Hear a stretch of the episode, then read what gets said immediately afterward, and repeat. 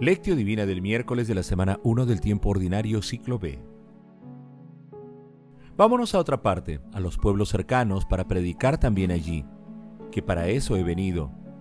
Marcos capítulo 1 versículo 38. Oración inicial. Santo Espíritu de Dios, amor del Padre y del Hijo, ilumínanos con tus dones para que podamos comprender los tesoros de la sabiduría que Jesús nos quiere revelar en este día Otórganos la gracia para meditar los misterios de la palabra y revélanos sus más íntimos secretos.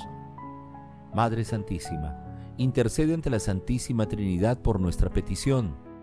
Ave María Purísima, sin pecado concebida. Lectura. Lectura del Santo Evangelio según San Marcos capítulo 1 versículos del 29 al 39. En aquel tiempo al salir Jesús y sus discípulos de la sinagoga fue con Santiago y Juan a la casa de Simón y Andrés. La suegra de Simón estaba en cama con fiebre. Se lo dijeron a Jesús y él se acercó, la tomó de la mano y la levantó. La fiebre la dejó y ella se puso a servirles. Al anochecer, cuando ya se había puesto el sol, le llevaron todos los enfermos y endemoniados.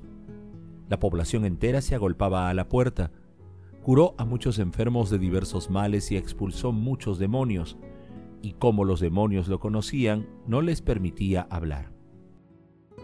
Se levantó de madrugada y cuando todavía estaba muy oscuro, se fue a un lugar solitario y allí se puso a orar. Simón y sus compañeros fueron a buscarlo y al encontrarlo le dijeron, Todo el mundo te busca. Él les respondió, Vámonos a otra parte, a los pueblos cercanos, para predicar también allí, que para eso he venido. Así recorrió toda Galilea, predicando en las sinagogas y expulsando a los demonios. Palabra del Señor. Gloria a ti, Señor Jesús.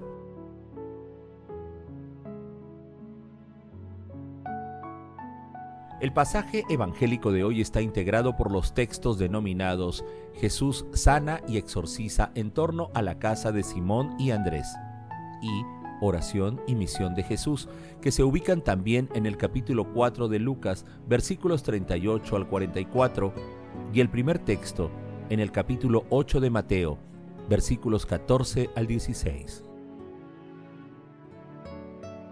La lectura presenta el resumen de una jornada habitual de Jesús. Se levantaba de madrugada y lo primero que hacía era retirarse a un lugar solitario para orar. Luego visitaba a alguna familia o grupo con quienes pasaba la mayor parte del tiempo. Y después se dedicaba a enseñar, a acoger, a curar enfermos y a liberar a la gente de las causas que provocaban sus males, dando testimonio de su autoridad divina que acompañaba a sus palabras. Sus manos y su sola presencia eran instrumentos de divinidad.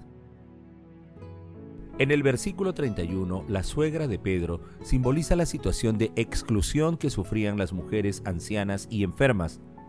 Los discípulos interceden por ella como un acto de solidaridad con el necesitado.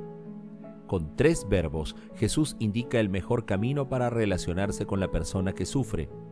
Acercarse, entrar en contacto con ella y levantarla. Este es el eco anticipado de su resurrección que vence a la muerte. Asimismo, es importante destacar que las sagradas escrituras atestiguan que nuestro Señor Jesucristo tenía el hábito de la oración en lugares solitarios, donde se entregaba a la plegaria y a orar al Padre, y pedía por la humanidad en su condición de verdadero hombre. Jesús fue encontrado en un lugar apartado por la gente que buscaba retenerlo, pero él, consciente de su misión, le señala que el anuncio de la buena nueva debe extenderse a otros pueblos este es el espíritu profético de la lectura.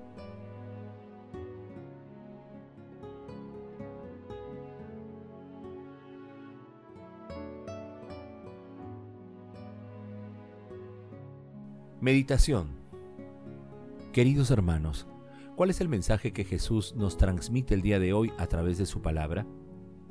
Nuestro Señor Jesucristo muestra el poder total que tiene sobre las enfermedades y el mal quien se acerca a Él es perdonado, sanado, liberado y recupera la dignidad de Hijo de Dios. Jesús espera que quien sea sanado, levantado o liberado se ponga al servicio de la causa del reino, lo cual es parte de la identidad cristiana, tal como lo hizo la suegra de Pedro. Nuestro Señor Jesucristo anuncia el reino de los cielos con su ejemplo. Él fundó la iglesia que es el canal por el que Dios hace llegar la gracia a cada hombre que se incorpora a su reino.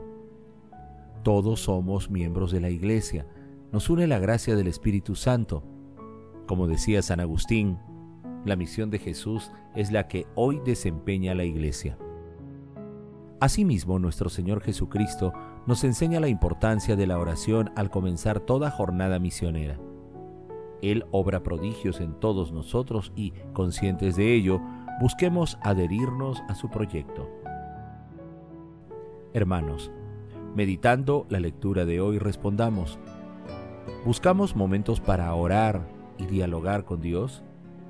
¿Somos conscientes de la misión que tenemos en nuestras vidas? ¿Somos solidarios con el dolor humano? Hermanos, que las respuestas a estas preguntas nos ayuden a desatar los nudos del pasado que liberen nuestra capacidad de amar y de servir. Asimismo, nos ayuden a orar y agradecer a Dios por los dones recibidos. Jesús nos ama.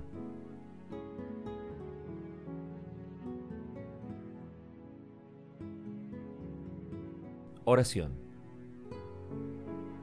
Amado Jesús, ayúdanos a convertir nuestra plena disposición a seguirte en testimonio viviente de tu palabra, que nuestras vidas sirvan para glorificarte a través de nuestras acciones diarias, en especial en favor de nuestros hermanos más necesitados. Espíritu Santo, que tu santa luz ilumine nuestros corazones para ser sensibles al llamado que nuestro Señor Jesucristo nos hace a través de sus enseñanzas. Amado Jesús, por tu infinita misericordia, libera a las benditas almas del purgatorio y recíbelas en el reino, y a las personas agonizantes, concédeles el perdón y la paz para que lleguen directamente al cielo. Madre Santísima, Reina de los ángeles, intercede ante la Santísima Trinidad por nuestras peticiones. Amén.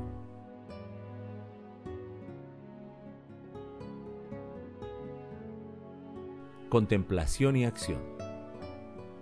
Hermanos, contemplemos también a nuestro Señor Jesucristo con un escrito de Luigi Pozzoli. Jesús hace lo que le parece justo. El Evangelio nos da a entender que duerme bien de noche. Su secreto, el diálogo con el Padre, con que comienza su jornada, lo explica todo. Lo que le decía al Padre no podemos saberlo, solo podemos imaginarlo. Los rostros que encontraba en las puertas de la ciudad los ojos llenos de esperanza, las enfermedades, las miserias, habían ocupado a buen seguro un recuerdo, una palabra de intercesión, un acongojado sentimiento de piedad. En aquel diálogo, y Jesús debía recibir del Padre el aliento para hacer visible el rostro de Dios a través de gestos de ternura, de solidaridad, de una piedad humanísima y divina. Su jornada tras el diálogo con el Padre es un incesante prodigarse en favor de los otros, una ocasión continua de hacer el bien. Es una jornada difícil de imitar. En realidad no se trata de una jornada imposible. Lo que cuenta es enfrentarse a cada jornada con una gran naturalidad, conectado de lo que vivimos a través de un momento de oración, con un sentido más elevado, con un destino más grande, y se trata de comprender que el tiempo dedicado a los otros es un tiempo ganado y supone ya un testimonio en favor del Evangelio. Todo depende del espíritu justo, un espíritu que ignore la fiebre del éxito, la búsqueda del consenso, la necesidad del reconocimiento y sea capaz de confiarlo todo al que nos da cada mañana una nueva jornada, la bendice y la guarda en la memoria de su corazón. Queridos hermanos, pidamos continuamente al Espíritu Santo la gracia de orar continuamente y la inspiración para cumplir nuestra misión en nuestras familias, comunidades, centros laborales, como habitantes de nuestra casa común. Glorifiquemos a la Santísima Trinidad con nuestras vidas.